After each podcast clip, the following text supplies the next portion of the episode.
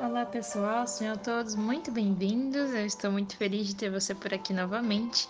Nós estamos agora sim no 80 dia de 142 dias e hoje nós vamos refletir num dos meus versículos favoritos da Bíblia, que está em Oséias, no capítulo 6, versículo 3, que diz assim: Conheçamos o Senhor, esforcemos-nos por conhecê-lo. Tão certo como nasce o sol, ele aparecerá. Virá para nós como as chuvas de inverno, como as chuvas de primavera que regam a terra. Eu achei muito interessante esse versículo porque fala de conhecer o Senhor e se esforçar para conhecê-lo, de continuar conhecendo.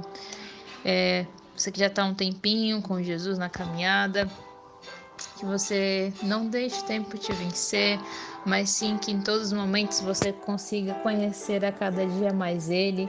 E você que ainda não entregou a sua vida a Jesus, eu faço esse convite.